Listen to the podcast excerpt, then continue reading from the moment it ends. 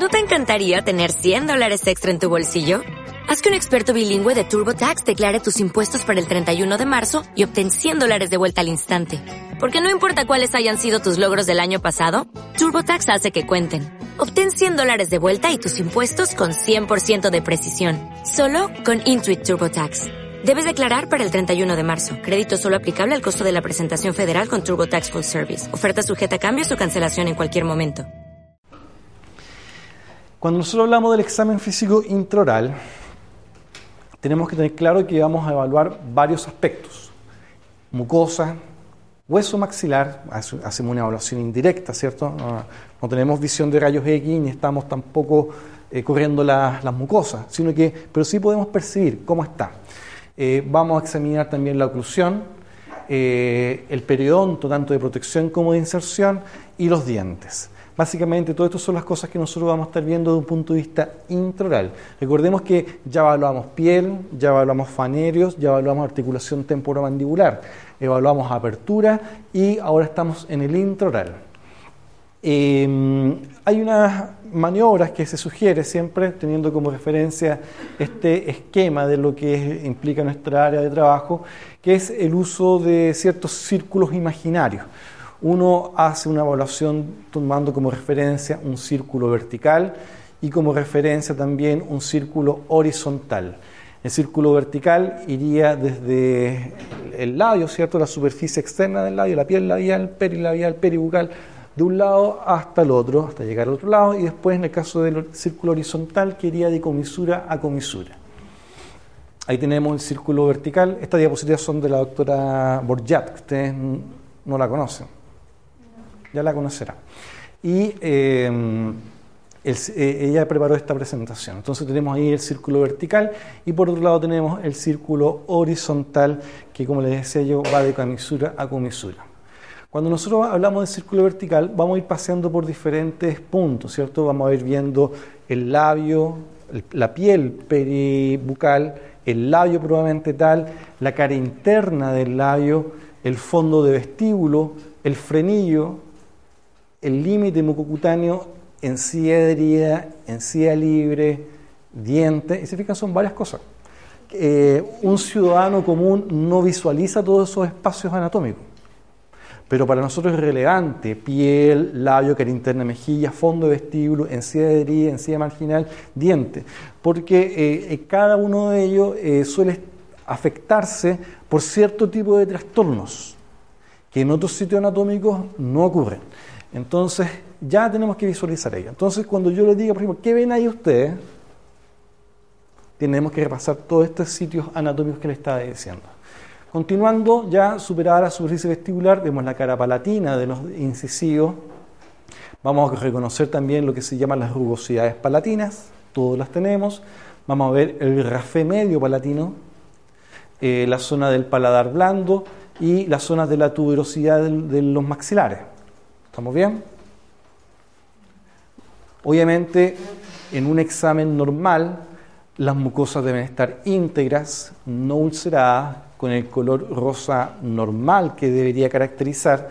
Eh, y eso implica que no deben haber úlceras, no deben haber costras, no deben haber heridas, no deben haber manchas. Si encontramos úlceras, costras o manchas, deberíamos de reportar y aplicar la semiología pertinente para llegar a aproximarnos a un diagnóstico y entender qué es lo que le está pasando ahí. Si hay una mancha marrón, roja, azul, verde, negra, todo eso deberíamos de pasar a describir en caso que los encontremos. ¿ya? Continuando con el examen, encontramos aquí la zona de la zona amigdaliana. Vamos a encontrar el pilar anterior amigdaliano, paladar blando, úvula, y obviamente de ahí para atrás vamos a encontrar la fosa amigdaliana, las amígdalas, probablemente tal, y la orofaringe. Aquí nos apoyamos con, la con, el, el espejo a modo de baja lengua para que poder llegar a reconocer la integridad de las estructuras que estamos viendo ahí. Siguiendo con este examen vertical, eh, pasamos ya de esta visión superior del labio, paladar, eh, paladar blando, eh, orofaringe, llegamos al dorso de la lengua, donde vamos a encontrar primero las papilas caliciformes. Recordemos que son naturales, todos las tenemos. Eh, más de alguna vez le va a llegar un paciente preguntando por ellas, pensando que tiene un cáncer, eh, y ustedes tienen que describirle que corresponden las papilas caliciformes, ahí se apoyan de todas las fotografías que tengan ellas. Vamos a encontrar, por otro lado, el dorso de la lengua. El dorso de la lengua se caracteriza por esta superficie de aspecto como de toalla, ¿cierto? Dada por la, por la disposición de las papilas filiformes y con los puntos rojos característicos de las papilas, ¿cómo se llaman esas papilas? Fungiformes. Eh, y eso, digamos, lo que nosotros vamos a encontrar dentro del dorso de la lengua. Recordemos que esta área eh, de la lengua se le llama mucosa especializada. Y tanto este, esta mucosa como la del paladar y de la encía es una mucosa queratinizada. Es un epitelio plano, pluriestratificado, queratinizado, el cual lo compone. ¿Por qué es importante señalar eso? Porque hay trastornos específicos de epitelios queratinizados y que pueden de algún modo em, eh, verse, ver simuladas lesiones presentes en zonas no queratinizadas y que se pueden parecer mucho a las queratinizadas. Y resulta que los diagnósticos son distintos y por ende los tratamientos son distintos. El manejo es distinto. Entonces, por lo mismo, debemos tener presente eh, estos aspectos relacionados a la mucosa eh, queratinizada. Dicho también en fácil, la mucosa queratinizada es la mucosa que está expuesta al trabajo masticatorio, paladar, encía, dorso de lengua. Son los que responsables de recibir el impacto directo de la comida, de participar en el procesamiento mismo de generación del bolo alimenticio y por ende debe ser una mucosa más gruesa.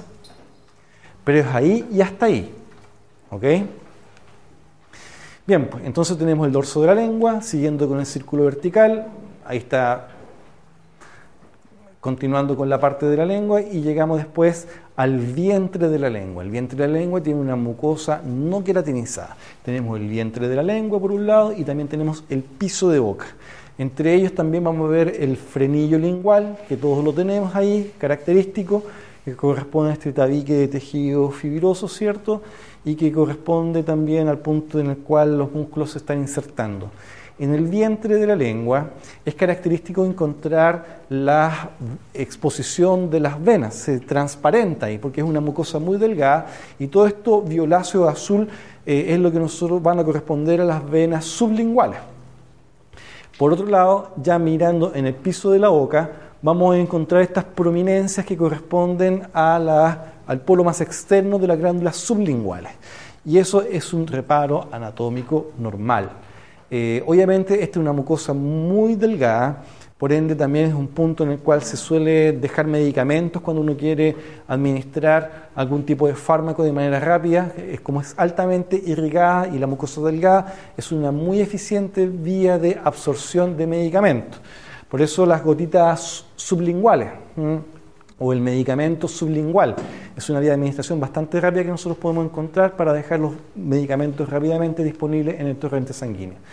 Nuevamente, mucosa no queratinizada, vientre de lengua, las zonas de las venas, sublinguales, la glándula sublingual y acá también quedan eh, con una prominencia más aguda en torno a esa prominencia mayor que es la glándula sublingual que van a corresponder a las carúnculas donde van a encontrar los orificios de salida de los conductos de mm, donde van a drenar las salidas tanto de la glándula sublingual como de la submaxilar.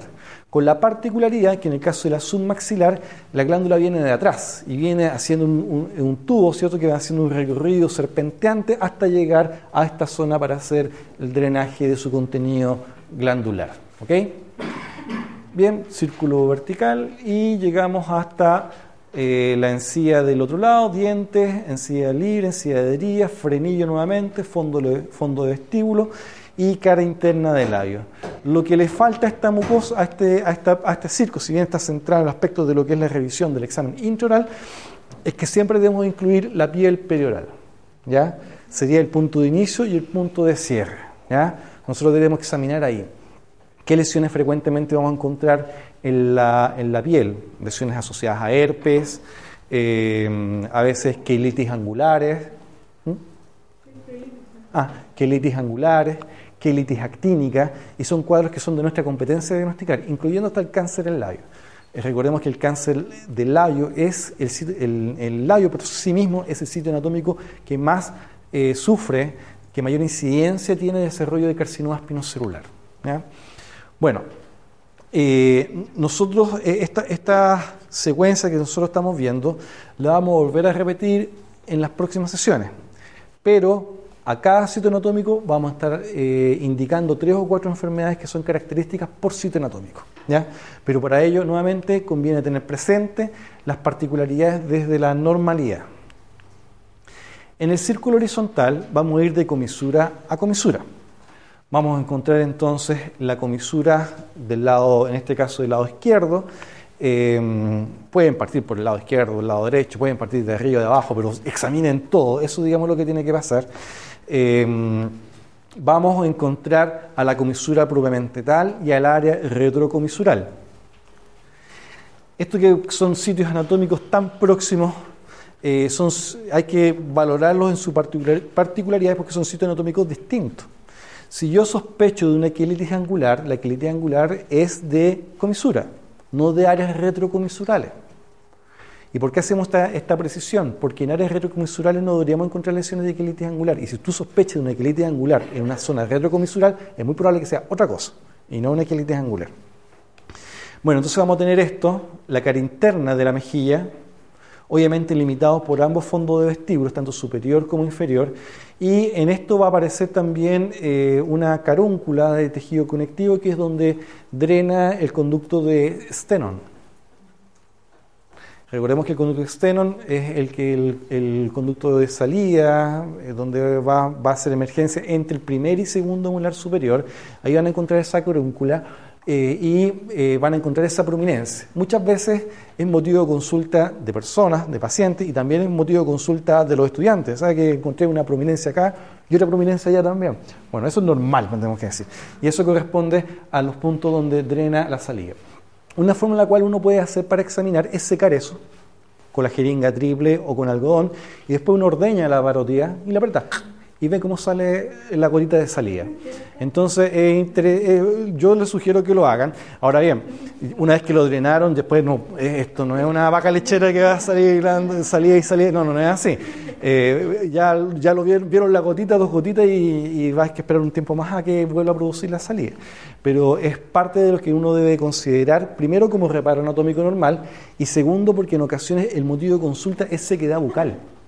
Y si hay sequedad bucal, nosotros debemos tratar de objetivar de manera eh, efectiva si es que hay disminución en la producción de salida. Y uno ve la presencia de flujo y también estima en parte el nivel de eh, turbidez que pueda tener. Recordemos que la salida de por sí es un líquido cristalino, por lo menos a nivel de la parótida, porque es rico en ácido ceroso. Entonces sale muy líquido, muy fluido y una gota muy cristalina.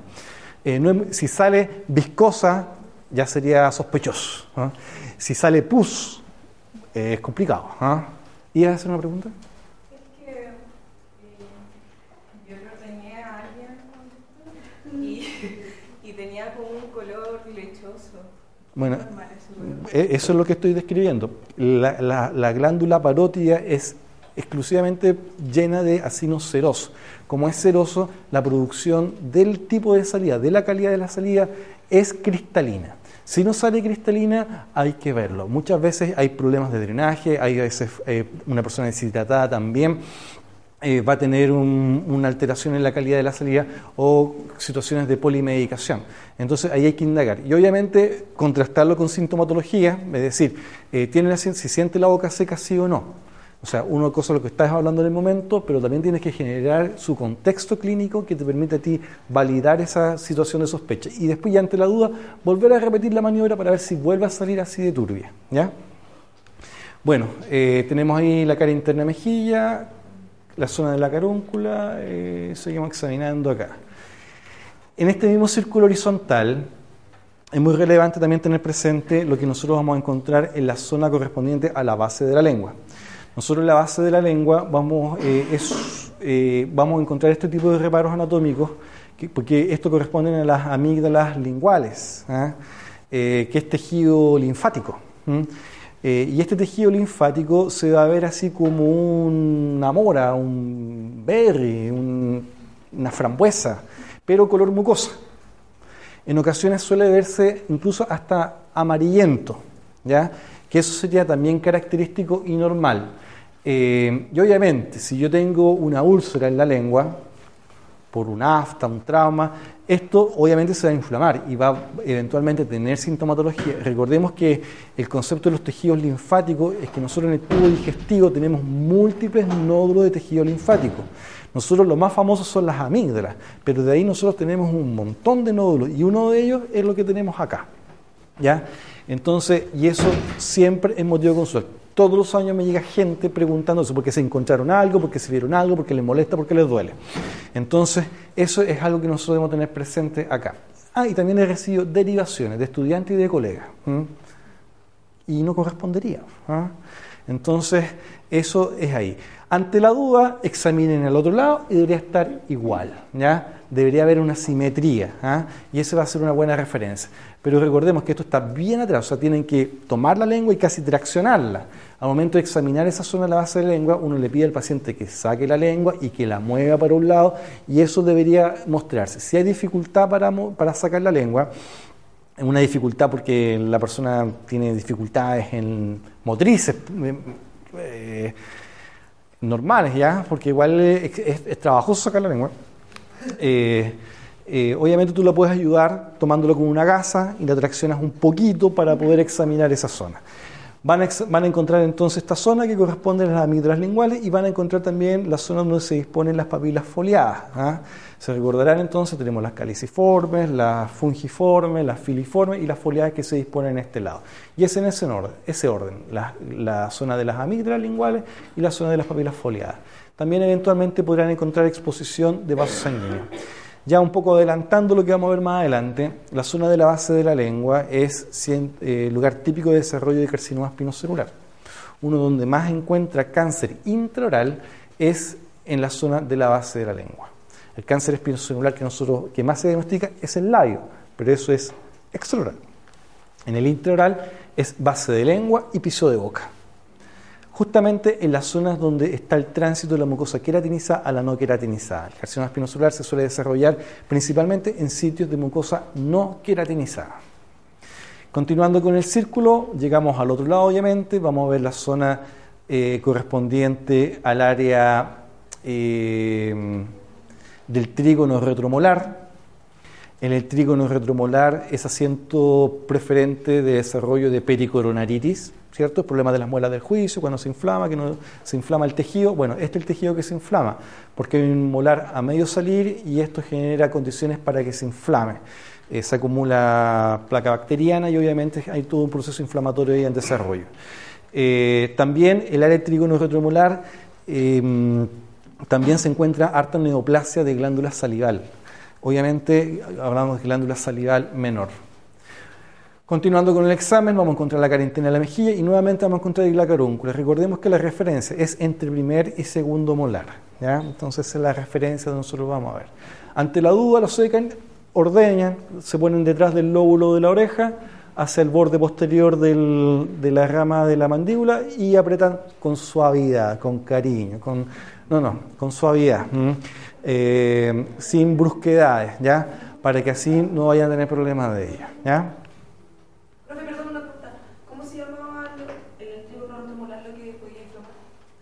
el cuadro inflamatorio que se desarrolla es pericoronaritis. Pericoronaritis. Aquí hay una parte de algunas maniobras que se están haciendo. Eh, están, hay una palpación eh, bidigital para entender, ver, dimensionar de algún el espesor de la musculatura, eh, las particularidades de sintomatología o no. y aquí también.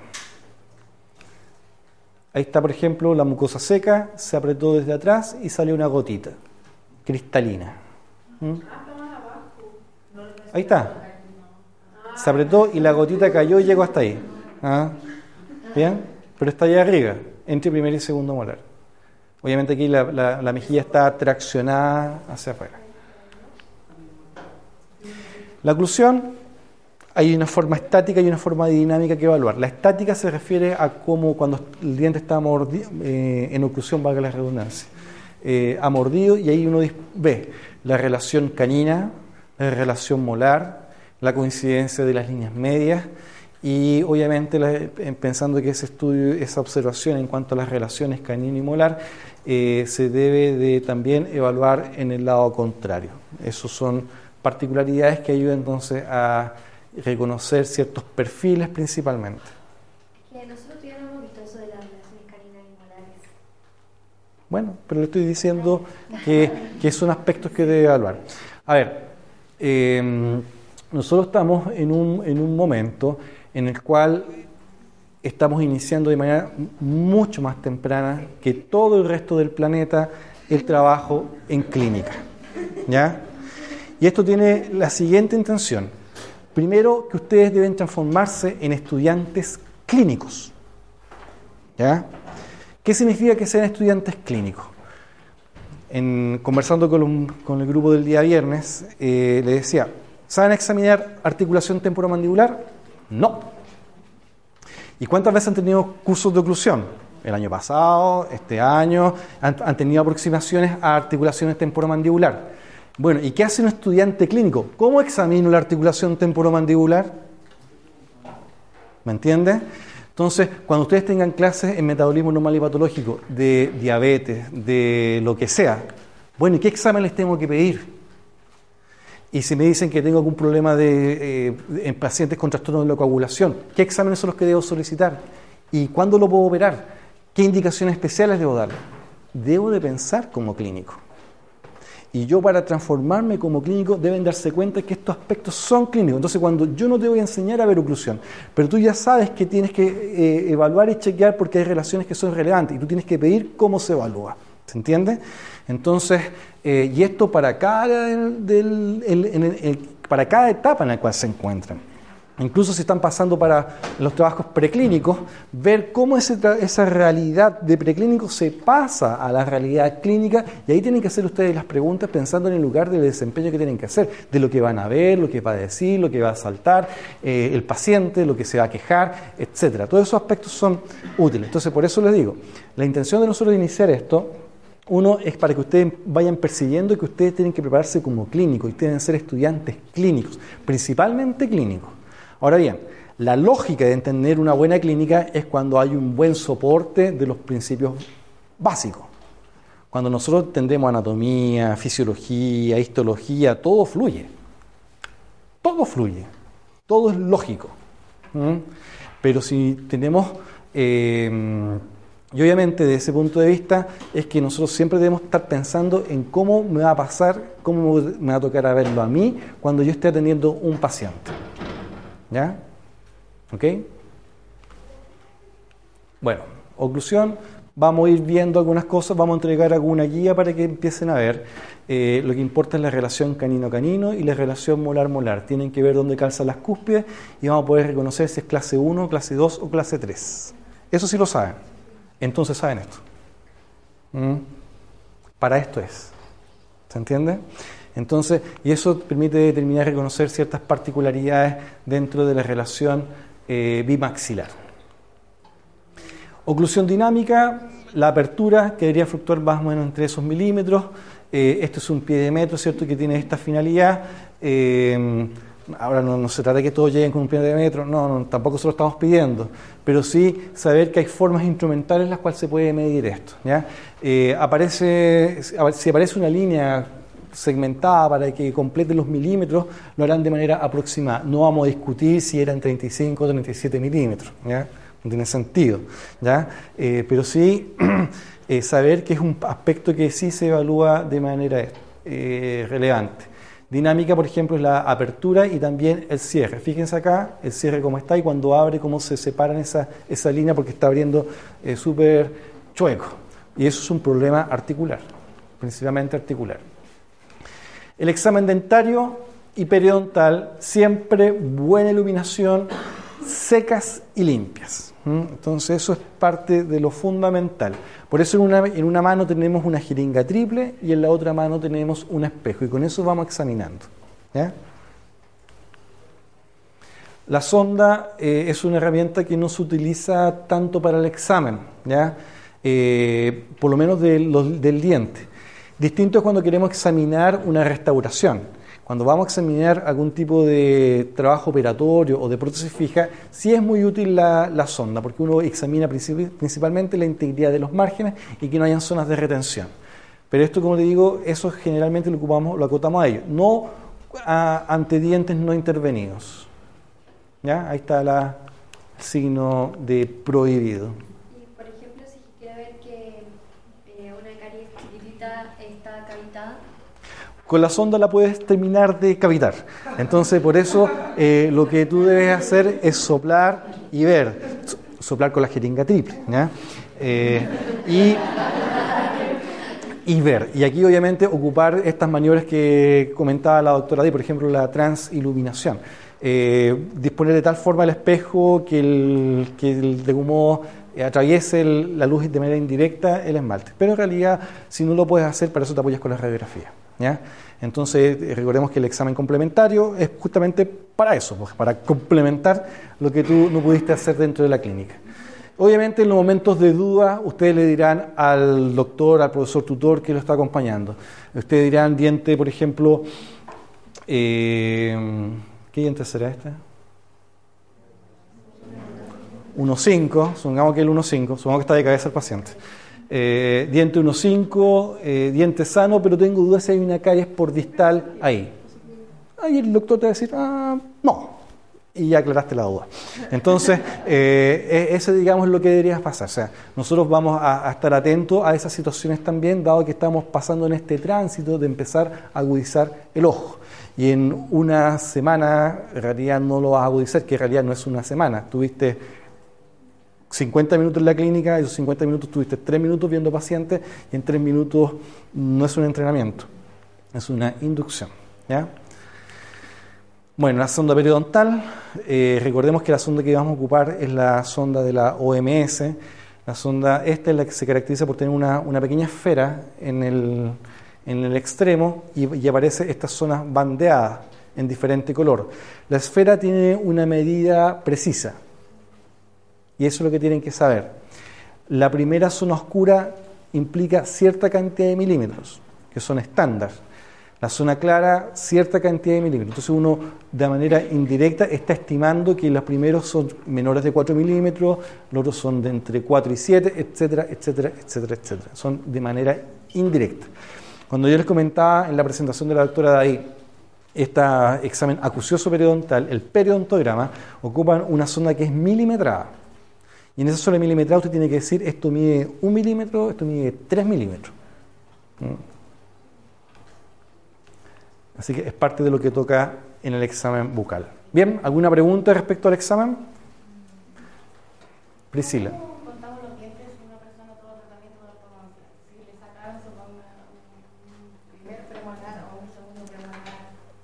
¿se salta el número? No, pues cl- claro, o sea, usted debe decir extraído por ortodoncia o perdido o le hace una rayita que no está, ausente. Eh, no siempre es fácil indagar en la razón por la cual se extrajo el diente, ¿ya? Eh, pero sí ausente. Y obviamente tú tienes que hacer el diagnóstico en función del código del diente que le corresponde. ¿ya? Pablo, por ejemplo, fuerte y claro. que no- nosotros en nuestro grupo no alcanzamos. Fuerte y claro. Más fuerte. Que nosotros el viernes ¿Ya? No tuvimos la oportunidad de hacer el examen completamente, así que nosotros no hicimos ese, el examen con la sonda periodontal, así que el día viernes lo tengamos que hacer, lo tenemos que hacer en un paciente sin haberlo hecho antes.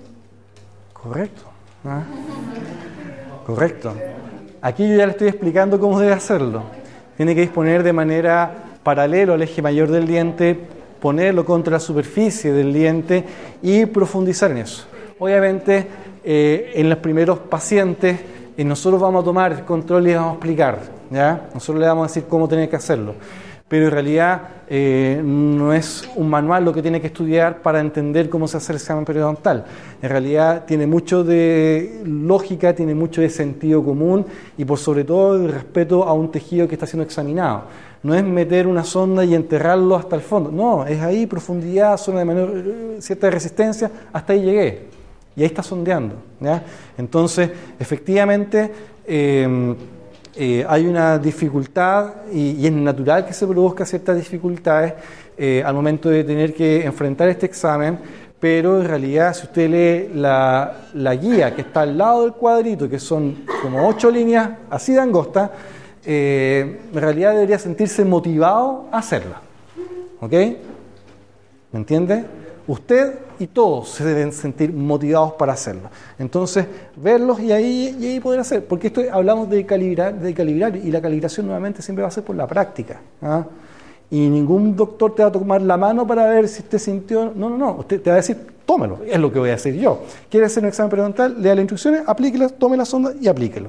Pero, doctor, hágalo. Si eso no es chino. ¿Me entiende? Entonces, por lo mismo, eh, es algo que también, eh, obviamente, en el contexto de lo que implica el debido respeto en el cuidado de los tejidos y, en el cuidado del paciente, eh, no es algo difícil de hacer. ¿ah? Eh, entonces, eh, pero sí, las primeras, nosotros vamos a estar ahí mostrándole cómo ubicar la sonda, porque errores comunes que se cometen es que a veces uno inclina mucho la sonda y voy a decir ya, voy a tomar el a decir, mira, ahí, derechito, y listo. ¿ah? Entonces, entonces, eso digamos es un aspecto que deberíamos tener presente. Eh, no, se- generalmente son tres puntos, uno mesial, uno medio y otro, perdón, distal, medio y mesial, por vestibular y otro por palatino. Es como ir sondeando pero por punto. Hay otros que te van a decir, sondee todo el surco. ¿Mm? Bueno, va a depender, digamos, de eso.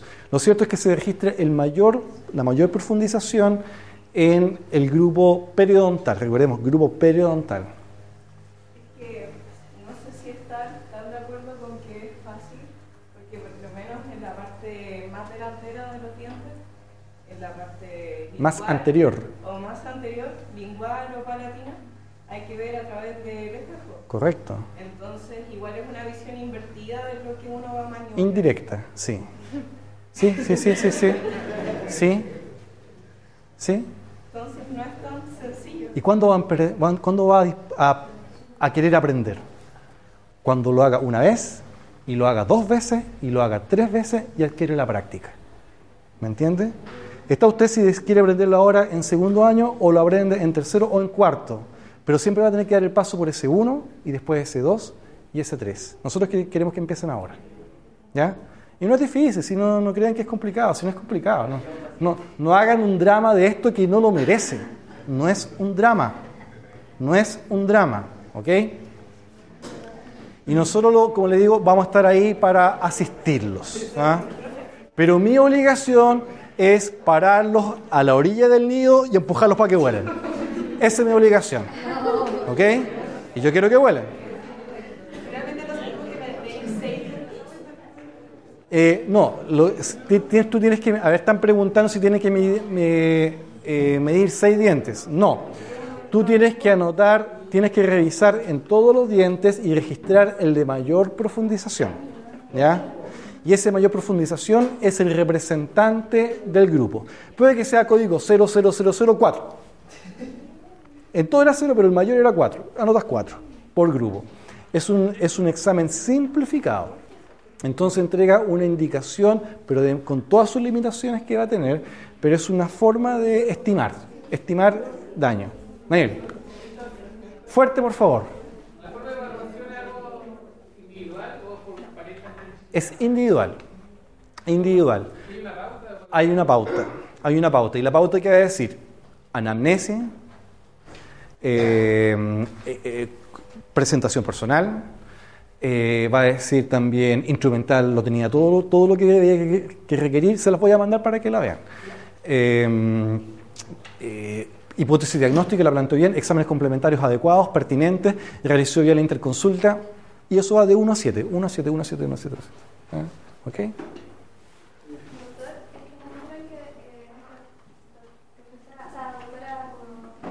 Doctor, es que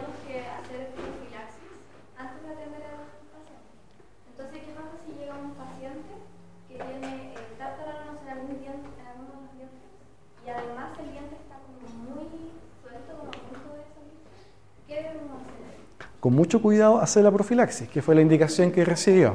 ¿ya? ¿Ah? ¿Ah?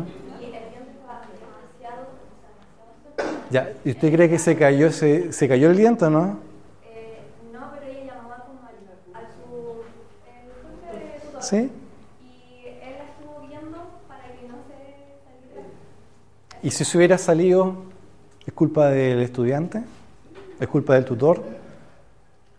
Ese diente tenía una historia de descuido y de maltrato. Y vino cuando estaba colgando de un ligamento periodontal.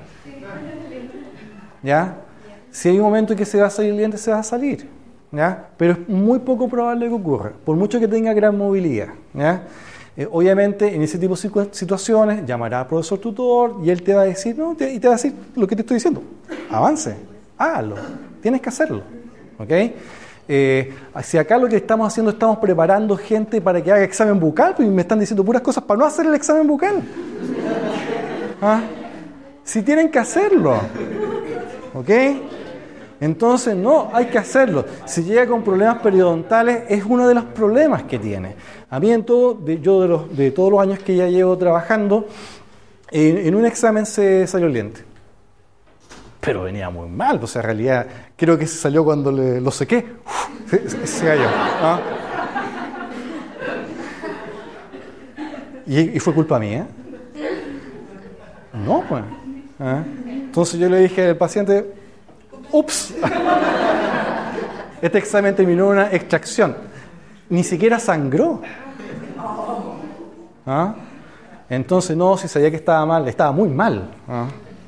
¿Me entienden o no? Entonces, pero eso es muy poco probable que suceda. ¿Ya? Es muy poco probable. Nosotros tenemos que ap- aprender a enfrentar estas situaciones y por sobre todo a saber, saber manejarlo. Y el manejo pasa porque vayamos enfrentándolo. Hay que enfrentarlo. Va a pasar un momento en que van a llegar a cirugía y van a decir, paciente para extracción, voluntario, y todos van a esconder. ¿Cuándo vas a aprender así? Voluntario, yo. Nunca he puesto anestesia, nunca he hecho extracciones, pero yo quiero aprender. ¿Y quién va a ser el que va a aprender? El que da el paso hacia adelante. Todos los que dan ese paso hacia atrás se van a demorar. Van a aprender, pero se van a demorar y van a sufrir más. Puede que primero se equivoque, pero va a aprender de eso. ¿Ya? Así que aquí lo que necesitamos es convencerlo de que tenemos que dar ese paso. Ojo, que recién estamos hablando del examen. Recién estamos hablando del examen, que es la misión inicial que nosotros debemos cumplir para emitir un diagnóstico. ¿Ya? Sigamos. ¿Bien? ¿Bien? ¿Bien? ¿Bien? ¿Bien? ¿Bien?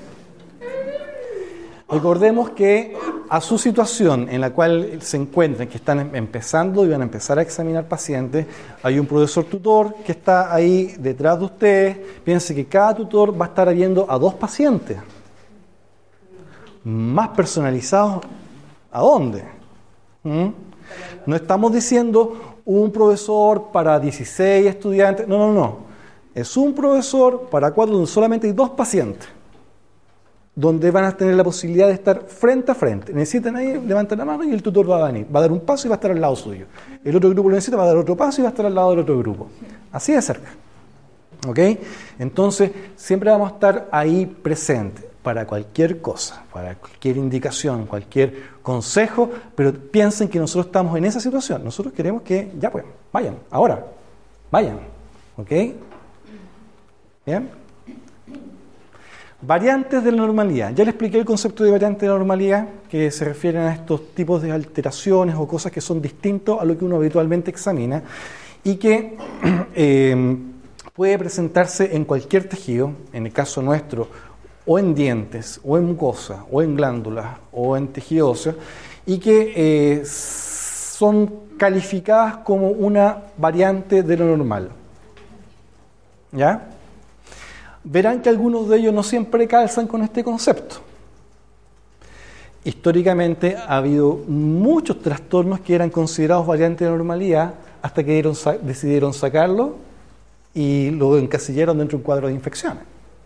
Y nunca fue normal. Entonces, eh, eso, digamos, son aspectos que aún van a seguir sucediendo.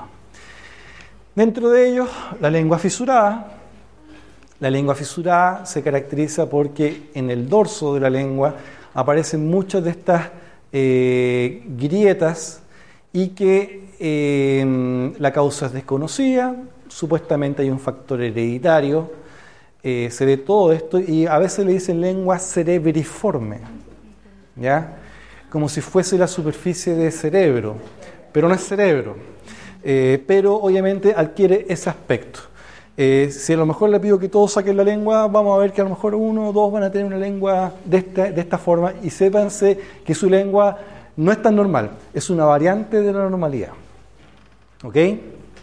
Entonces muchas veces al paciente esto no le reporta ningún problema.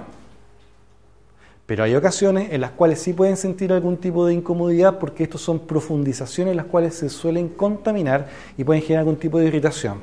¿Qué diferencia hay entre la fisurada y la surcada? No debe ser lo mismo. Surcada yo nunca lo había escuchado. Eh, surcada, según tenía entendido, es asintomática y la es la que presenta ardor. Bueno, no, no, no. Eh, supuestamente creo yo que estamos hablando de lo mismo. Eh, en mi experiencia no había escuchado el concepto de surcada, pero si de acuerdo a las definiciones estamos hablando de lo mismo, pa- aparentemente es lo mismo de lo que estamos hablando. No sé, no sé. Eh, espera, espera, espera. Se entenderá que la lengua fisurada no debe reportar sintomatología, lo que coincide con lo que, tú describes de la surcada. Eh, esa diferenciación entre que la surcada no duele y la fisurada sí duele, bueno, eso lo hacen solamente para diferenciar, pero eso no es, no es norma. Eh, por definición, la lengua fisurada eh, presenta estas grietas en su aspecto clínico y es asintomática. No porque sea asintomática, en algún momento puede experimentar molestia, ¿ya? No lo restringe a ello. Pero nuevamente es cuando empezamos a cuestionar si esto será tan normal o no. Por lo menos hasta la fecha es considerado variante de la normalidad. ¿Otra pregunta? No. Vamos a llegar a la geográfica. Aquí tenemos otro ejemplo de lengua fisurada y obviamente hay pacientes que en este, en este tipo de condiciones eh, estas profundizaciones se irritan y se generan cuadros inflamatorios que pueden ser muy agudos. Acá, si se fijan, aparentemente no hay inflamación. Es probable que no le duela, pero si encontramos signos de irritación, ahí ya significa que hay exposición de tejido conectivo, muchas veces uno ve hasta fondos ulcerados y obviamente eso genera mucho ardor y mucho, mucho malestar. Pero a esto estamos hablando exactamente lo mismo. Aquí la diferencia es que la lengua está muy húmeda y aquí la lengua está muy seca. Por eso se eh, adopta aspectos distintos, pero seguimos hablando de la misma lengua. Segundo, gránulos de Fordyce. Los gránulos de Fordyce corresponden a glándulas sebáceas ectópicas. ¿Por qué le decimos glándulas sebáceas ectópicas? Porque las glándulas sebáceas son de piel. No tienen nada que estar haciendo en la mucosa. Pero cuando aparecen es porque están mal ubicadas, pero no implica patología, solamente una glándula que se desubicó. Eh, pero no es una, sino que son montones y tiene una distribución simétrica y encontramos en mucosas estas eh, alteraciones que van a ver como pequeños nódulos bien amarillentos que y, y en ocasiones pueden adoptar un aspecto más bien arracimado, pero corresponden a los gránulos de Fordyce, que son glándulas sebáceas ectópicas. Esto, esto sí que no duele, no duele nada, absolutamente asintomático. Aquí tenemos... Sí, pues. y o sea que secreta. Sí. Ahí está. Entonces, pero es poquito lo que secretan. Pero y aquí vemos otro más. ¿Se fijan? Aquí no se nota tanto, pero acá esto sí es lo que uno suele observar. A veces se ven acá como un aspecto como nodular, incluso hasta como en placa, pero muchas veces se ve solamente como puntitos, como eso. Aquí están de manera abundante. Pero lo más frecuente es observar esto. Ojo que también pueden salir en otras mucosas.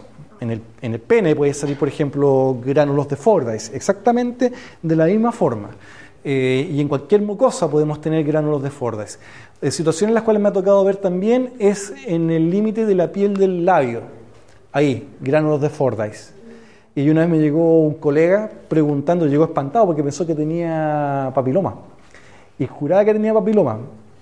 Y, vi- y realmente llegó aterrado. Y, y casi se pone a llorar y confesó todas las cosas sus pecados, en serio, yo no le dije nada si yo ni lo conocía. Eh, y se, se, confesó absolutamente, yo, no era necesario decirme tantas cosas, eh, y que eso era variante de la normalidad. Ahora, ¿qué es lo que pasó? Que cuando se empezó a preocupar, se empezó a ver. Y ahí recién las reconoció. Pero antes no lo había considerado. Así que es probable que algunos de ustedes, varios de ustedes, tengan gránulos de Fordyce ahí presentes. Intraoralmente o en el contorno labial, que se ven como una cadenita, como un rosario. ¿ah? Pero siempre son puntitos amarillentos chiquititos. Ahora bien, alguno, alguno creerá que es una, una, una hilera de espinillas y trata de reventarse y todas le sangran, todas le sangran, todas le sangran.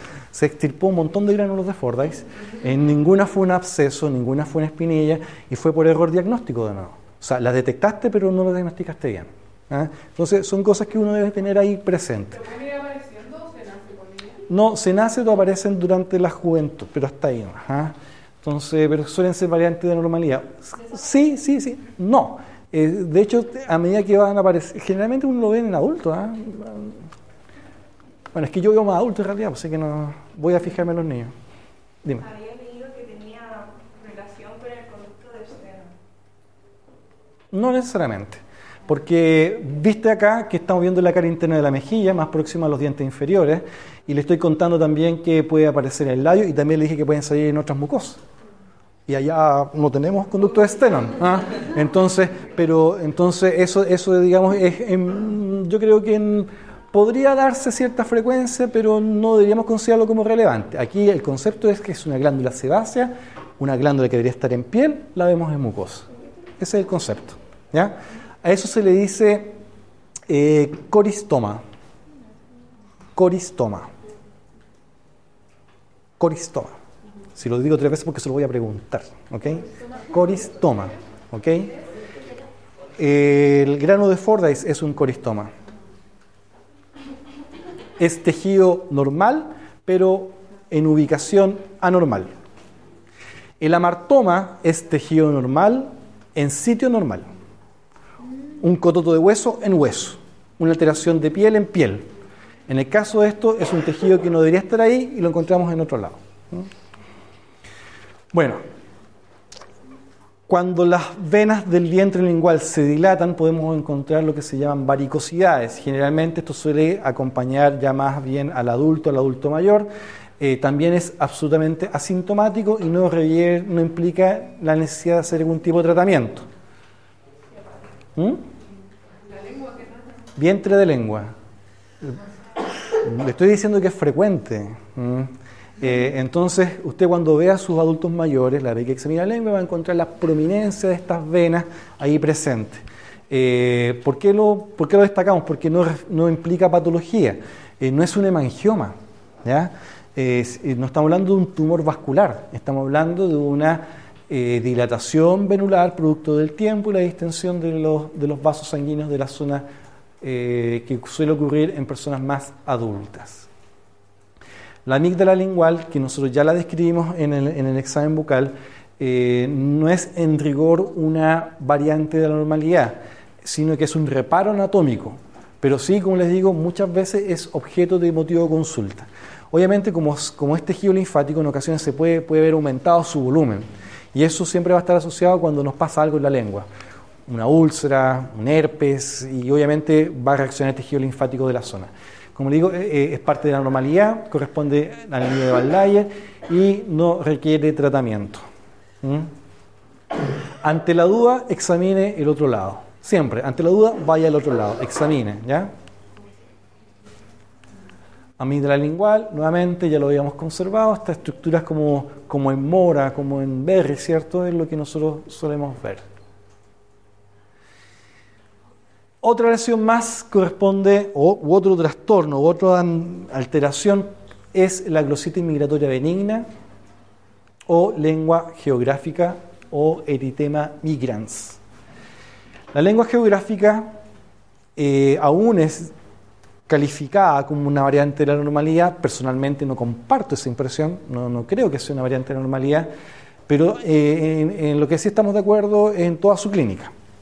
La clínica se caracteriza principalmente por lesiones rojas o rosadas que tienen un contorno blanco son levantados y de aspecto espumoso. De aspecto espumoso no significa que sea una espuma, pero da la impresión que estuviese como rodeado por un halo, un halo de espuma. Estas lesiones o esta eh, disposición que puede adquirir eh, se presenta de manera diseminada en toda la lengua, en toda la superficie lingual, y eh, es asintomática. Y dentro de la particularidad que se describe es que estas lesiones dan la impresión que se estuvieran moviendo. Ahora bien, ese desplazamiento no es que ocurra cuando usted lo esté examinando, no es que saque la lengua y veamos cómo se mueve, no, no, no, sino que al control siguiente usted se da cuenta como que cambiaron de lugar. Eh, y ese cambio de lugar es lo que hace que esto se llame migratoria o migrans. El concepto de geográfico se debe a que estas siluetas que están limitadas por estos halos espumosos eh, refleja, eh, de representaría lo que podría ser un contorno de un continente, de una isla, de lo que sea, como un mapa. Por eso le dice lengua geográfica. ¿Y las papilas están mal? Eh, no, pues, no es tan, tan, tan normal, porque la- aquí la mucosa suele tener ciertos aspectos de atrofia y en el caso de la, del contorno, eh, lo que se describe histopatológicamente es que hay abscesos intraepiteliales. Entonces, eh, esa condición de absceso intraepitelial eh, no puedo aceptarlo que me digan que es normal, que no es normal. De hecho, esa misma condición de absceso intraepitelial es lo que se describe en la psoriasis. Por eso suele estar emparentado la lengua geográfica con la psoriasis. Pero es- están ahí, eh, no es algo absolutamente bien contundente dentro de lo que implica la evidencia científica. ¿Y avanza durante desde la niñez? ¿O va avanzando? Porque si el chico tiene... Sácale foto. Tómale foto tú. tu marido. ¿Ah? Entonces, él cuando era bobita, ¿Ah? eh, la- su lengua no, no tenía papilas ni siquiera. Ah. O sea, adelante era totalmente lisa. Súper lisa, ya. Claro, es lo que eventualmente podría también ver acá. Entonces aquí estamos hablando de bastantes variaciones. Eh, el acceso intraepitelial, la condición de, a- en ocasiones de estar de papilar, contorno irregular, eh, y que sea clasificado esto como variante de normalidad, a mí me causa más dudas que certeza. Eh, sin embargo, ahí en ese capítulo lo van a encontrar. ¿ya? Como les decía yo, eh, por lo regular se describe como una lesión asintomática. Sin embargo, en ocasiones sí puede haber dolor, un ardor importante. Entonces, eh, eh, eso nuevamente nos pone en este juicio de tener que reconocer efectivamente si será tan normal o no este tipo de cosas. Pero, profe, hay series que no requieren tratamiento, pero ¿se pasa? No, pues yo las trato. ¿ah? Entonces, eh, por ejemplo, eh, a veces esta, esta misma situación espumosa, eh, uno hace ciertas maniobras de limpieza y a veces yo lo trato con antiinflamatorio. Con corticoides. Y se le pasa la sintomatología y, re- y reducimos esa situación de, mayor agudeza en su sintomatología. Reducimos eso y se pasa. Entonces, eh, son aspectos que uno debería ver. Ahora bien, quizá habría que hacer diagnóstico diferencial con otras lesiones también, pero eh, los casos de lengua geográfica que son bastante característicos eh, tienen este, este perfil, esta forma de presentación, y cuando hay sintomatología, yo creo que hay que tratarla. ¿Ah? Y yo lo trato como un proceso inflamatorio. ¿ya? ¿Pero es como crónico o son episodios? El dolor son episodios, ¿ah? pero la condición es crónica. Pero no sería tampoco pertinente hablar de crónica porque no es considerada una enfermedad, ¿ok? sino que una variante de la normalidad.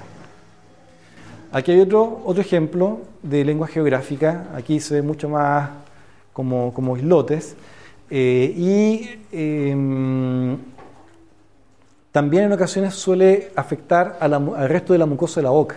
Entonces ahí no, ya no habla uno de lengua geográfica, sino que habla de estomatitis geográfica. ¿Ok? Lengua y todo eso. Bastante característico, ¿ven, cierto? Se parecen todas. Aquí mucho más eh, acotado. Entonces, ante la duda, uno controla, toma fotografía y controla y controla y controla y ve que debería cumplir estos criterios que le estamos señalando. Pigmentación fisiológica. Eh, solamente describe la, presencia de una zona macular eh, marrón que se dispone de manera simétrica. Siempre el signo de simetría uno debe buscarlo. Si yo veo algo acá raro, eh, se da en el otro lado? Esa es la pregunta que uno debería hacer. En este caso, súper continua y que suele darse en personas que son más morenas, de tez oscura, eh, afroamericanos y todos los que pueden ser más, más tendientes a ser más hiperpigmentados en su piel, pueden tener hiperpigmentadas sus mucosas también. ¿Ok? Y el color más amoratado, porque yo he visto que hay personas que fuman y tienen como que... Pero eso ya no es fisiológico. Ahí está asociado a un hábito tabáquico. ¿ah? Ya hablamos de hiperpigmentación asociada al hábito tabáquico. ¿Mm? En la fisiológica estamos hablando de personas normales, con hábitos saludables y que son más morenas y que eventualmente pueden desarrollar esto. Y ahí está como la ansiedad puede presentarse Sí, en, en ciadería principalmente. Sí, buena observación. El torus, aquí vemos un torus mandibular. ¿Alguien tiene torus? ¿Palatino o mandibular? En el caso del paladar lo vamos a encontrar en la línea media, acá. En el caso de la mandíbula lo vamos a encontrar en la cara interna del cuerpo mandibular, tanto en el lado derecho como en el lado izquierdo. ¿ya? Y corresponden a estas estructuras que son verdaderas pelotas de hueso que al paciente no le molestan, ni le incomodan. Ni siquiera sabía que era normal, pensó que todos tenían. Eh, ni siquiera sabía que era una particularidad. Entonces, esto, estos cototomas, ¿cierto?, que estamos viendo ahí, eh, corresponden a agrandamientos de tejido óseo, son verdaderos amartomas eh, y que se desarrollan internamente, en este caso, en el caso de la mandíbula y del paladar, en estos espacios que yo les estoy indicando.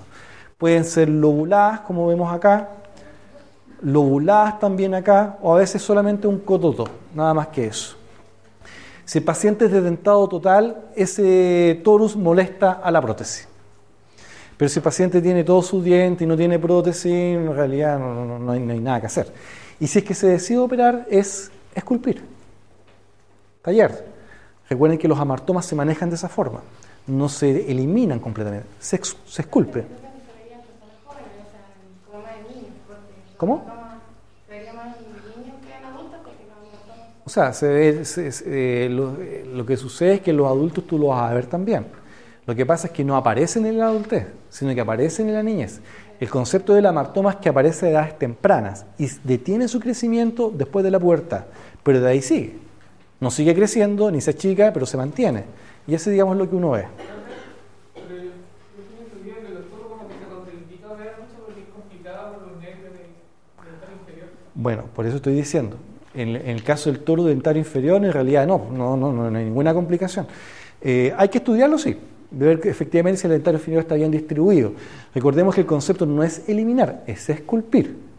¿ya? Es, es muy distinto el, eh, el enfoque quirúrgico. Si yo voy a eliminar, a lo mejor voy a sacar más tejido de lo necesario. El esculpir es remodelar, es remodelar. Y el proctólogo dijo que no le convenía sacarse porque era complicado. Había riesgo. Ni riesgo, ni complicado, ni, opino lo mismo. ¿ya? Eh, entonces, eh, lo cierto es que el concepto no es verlo e ir a intervenirlo, no, es verlo y dejarlo ahí nomás. ¿ya? Por eso le dije, no son lesiones que impliquen incomodidad, el paciente se adapta a él, no hay ningún problema. Y la vez que yo aludí al concepto de intervención es que el paciente pierde todos sus dientes necesita usar una prótesis y no puede afirmarla por ese torus. Ahí fue la única vez que le dije que se podía operar o que se justificaría operarlo. Si no se quiere operar, póngase implante y vi- siga con su torus. Nuevamente, por una prótesis removible, ahí se po- podría justificarse. El leucoedema es otro tipo de alteración que se caracteriza principalmente por este aspecto blanco de la mucosa, eh, que no se va a desprender al raspado y que cuando uno lo estira adquiere un aspecto normal la mucosa. Uno suelta la mucosa y vuelve a aparecer toda este, eh, esta impresión como blanquecina. A eso se le llama leucoedema. Las células del epitelio se encuentran eh, hinchadas, pero no implica patología. Preguntas.